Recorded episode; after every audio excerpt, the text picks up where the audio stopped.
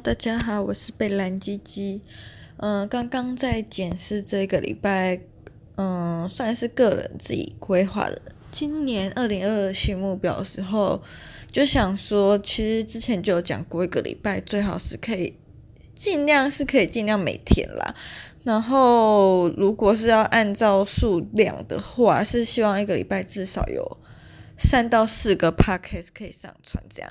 然后我刚刚就统计了一下，就想说原本就是纸本，就是我自己是嗯、算是手账控，就是每年都会有一本手账。然后手账的话，就是手写会写下每天的 daily routine，然后再去检核。如果完成的话，就是会删掉。然后最近在学 Notion，那也觉得开始有上手感觉，那自己是觉得也学得还不错。所以我刚刚就是有用 Notion。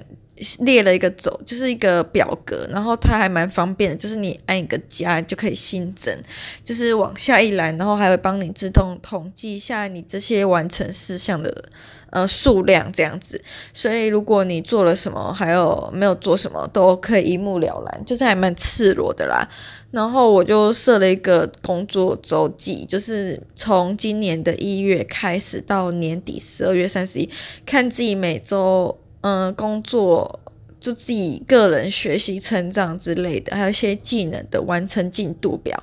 然后我发现，就是这礼拜其实，呃，如果是以上传 podcast 的数量来看的话，其实已经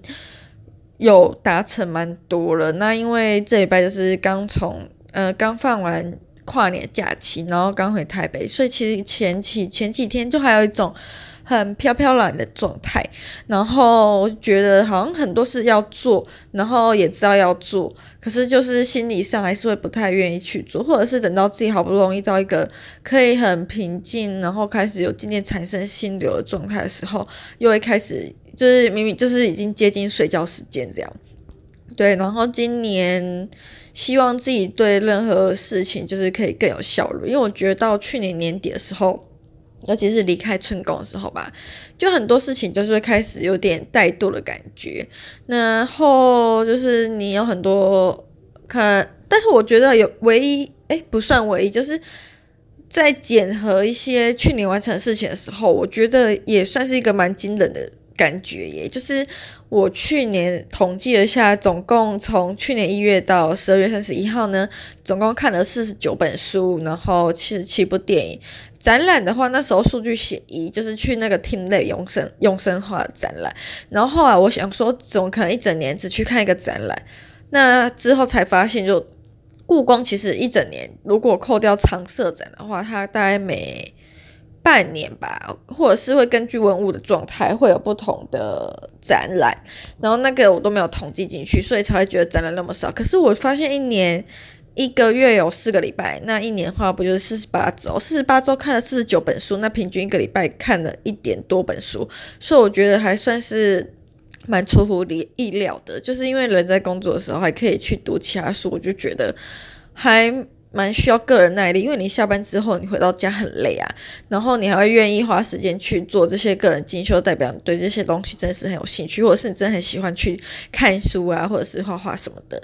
对，不然其实一般一般来说应该是很难达成的。然后看七十七部电影的话，就是还要包含电影集，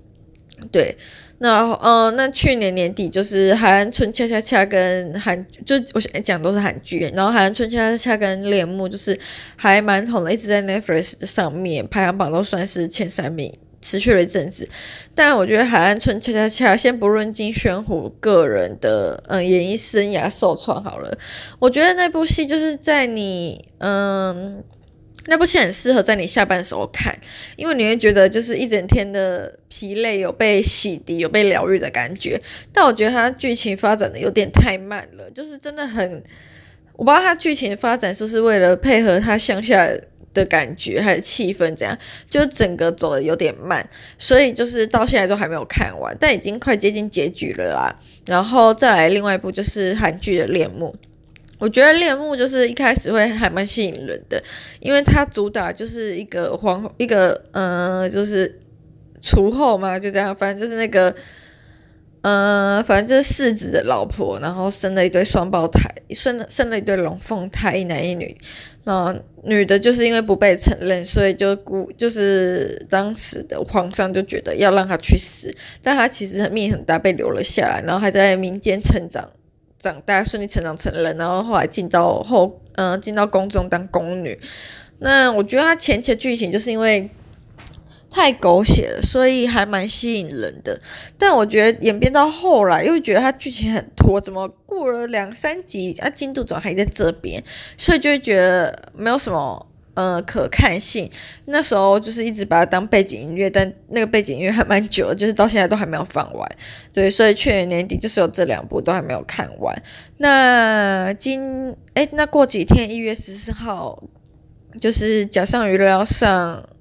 张爱玲的第一炉香了。那第一炉香一开始收录在《倾城之恋》里面的第一篇，我觉得就是我呢，我昨天已经写完影评了啦。然后我也觉得这一部还应该算是值得去看的，因为我觉得有一些演员的嗯、呃、个人演技都还蛮精湛的，尤其是有嗯、金马拿了金马影后的马思纯，然后配乐又是我很喜欢的坂本龙一。导演是许鞍华啊，然后讲跟那个演渣男的乔琪乔是彭于晏。我不知道为什么彭于晏在里面，以前觉得彭于晏看起来彭于晏看起来很帅，但不知道为什么我觉得这次彭于晏看起来好像在那个戏电影里面有一种好呆好呆的感觉，就觉得他看起来很拙很笨，很不像那种。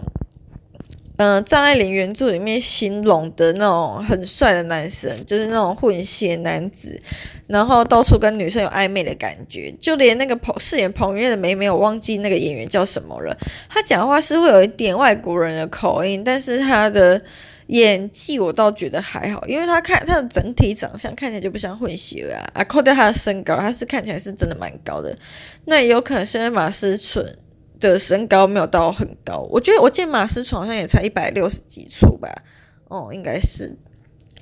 对，那总之我觉得这部戏梁太梁太真的演得蛮好的，就是他的一些很细节的眼神、表情都很值得去关注，就是你会觉得他演得很精致，然后其实里面还有蛮多大咖来客串，那我有点忘记有谁了。对，这样子讲会不会很靠摇？对，好，反正就这样。然后我觉得今天晚上就是在整理一些云端的东西的时候，又开始看到以前的旧照，然后就想说：天呐，有一张照片就是黑白的，但看起来就是很有风情万种的感觉，很适合配上最近美轮明宏的末班车，就是需要钱需要爱。对，因为我觉得那。表情还有摸的地方看起来真的就是需要钱需要爱，然后还翻到一张我跟小头合照，那时候我就想说，天呐，我们以前也太真了吧，就是很久没有看到他的脸，然后再看他的脸的时候会觉得这谁啊？那我也就想了很久才想说，哦，对啊，他是赛罗头，然后包然后看的时候刚好隔壁那个越南妹又回来了，然后我就跟赛罗头讲说。哦，那他要带伙他的什么快乐小伙伴一起回来吵，然后从就都吵到现在，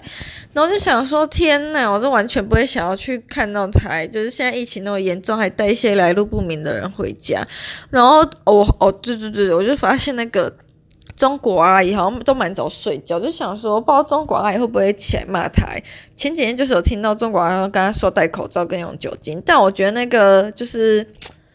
越南人就是文化水平，就是水准不是很好。我记得我在之前好像看过一篇文章，就说如果你是从东南亚飞飞到其他国家，你就看夏季的时候哪个位置最脏，就是越南人。但我觉得这个话蛮有可信度的，因为我们家现在厨房一堆垃圾，就是隔壁越南邻居的啊。然后今天打开冰箱，因为我今天终于。就是不发懒去买两罐优酪乳回来搭我的芝麻粉的，然后打开冰箱看，全部都是那隔壁越南妹的东西。我想说也太不尊重人了吧！之前房东就想说，就算老娘不用，你也不要放满整个冰箱吧，有够傻眼的。然后我就拍照传给骆驼看，然后骆驼终于又说话，他说：“嗯、这买那么多应该也不会比较便宜吧？”我说：“哦，是没差啦，因为他都吃厨余，所以菜放久不新鲜，其实也没关系。”对，啊。想到隔壁没有文化的邻居，心就很累耶。这一个人怎么可以没水准成这样啊？就是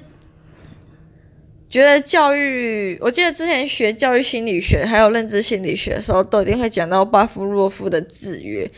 但这种人好像真的是没有办法用制约理论来形容，他真的就是话，就是这个理论的话外之名。就你很多东西就是没有办法去形容他的怪异行为，反正就是各种奇妙妙啦。对，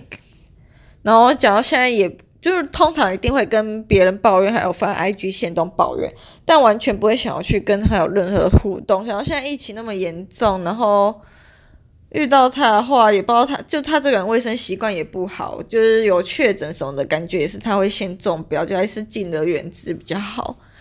对，然后现在用什么话也都会用酒精喷过，我想他这个人应该不知道什么是酒精吧？哦，对，反正对，然后今天开冰箱的时候，又看到里面有一个碗，就是吃完东西，有一只冰在里面。应该有好几天了吧？我就想说，还是越南人科技比较先进啊，就是不知道有烘碗机这种东西，但好我们家也没有。然后想到冰冰箱就可以杀菌，自动帮你洗碗，是不是？哦，好聪明哦，完全不知道诶。啊，对，想到这个，我就忽然想到另外一件事，就想到我今天去呃国家影视厅的时候呢，就看到莫子仪，因为他今天有出席一席之地的映后 Q&A，然后我觉得。一席之地好像是我其实没有看那部电影，我只有看映后的 Q&A，好像是在讲说一个愤世嫉俗的人吧。然后就有人问说，莫子以前是不是也是一个愤世嫉俗的人？因为不然怎么可以把这个角色形象、个性演得那么好？他就说，他随着年纪的增长，然后不是因为他拥有了这些东西，我觉得他讲的不是拥有这些东西，应该就是他的金马，还有台北电影节的影帝。我觉得他他就反正。他就是说，他觉得他变得不那么愤世嫉俗，不是因为他拥有了这些东西，而是随着时间的变换递增。人的心态还有心境的改变，所以才变得没有那么愤世嫉俗。但我觉得看起来就是人或多或少，尤其是艺术的人，一定都是会有愤世嫉俗的成分在的。因为很多情况可能就是你生前不是那么的有名，但你死后就是一定会变得非常有名。就是死前生前无人闻问，然后死后声名大噪啦。反正这种案例在。历史上古今中外就是还蛮常见的，然后也见不怪不怪，就只能说你选择这个，那你就好好的善始善终这样，对。然后不知道为什么扯那么远，那总之今天看到墨子仪本人就心情龙心胜悦，就觉得哦还蛮帅的，而且他在一席之地旁边哦，就是那个导演最近有一个新片，也不算新片啊，有一段时间叫《该死的阿修罗》，然后墨子也有参也有参与里面的电影演出，我觉得今天放到那个《该死阿修罗》旁边的那个招牌还蛮好看的，就是他那个眼神。还有他那个吸烟的样子，就觉得吸烟是一件很帅的事情。对，哦，对，讲到吸烟，我就想说，最近发现，就是身边同事吸烟的人还蛮多的，就是文青跟一些万华居民，就是一样都是吸烟的人，但文青吸烟就会觉得好像是一件蛮好看的，就是是一个好的形象，因为。你会发现为什么他们身上完全没有烟味？耶？就从以前，从我大学的时候就一直很纳闷，为什么他们吸烟可以完全没有烟味？就通常像一些老人家，尤其是老男人，在万华就可以观察到，就是那些人，就是你刚吸完烟什么的，就很明显啊。但我不知道什么文青都没有，诶，所以他们有喷香香嘛，但他们身上如果没有喷香水的话，其实你闻不出来啊。对。好，反正这就是一个世纪很难解的谜啦。哎呦，骆驼说回了，他就说他好像是他的意思，我刚才没有看到他前几句，但是他最后继续说，反正我都要搬的。对啦，我就觉得我们家这里是个好地方，但是有隔壁那个没有什么水准的越南邻居，这里就不是个好地方。对，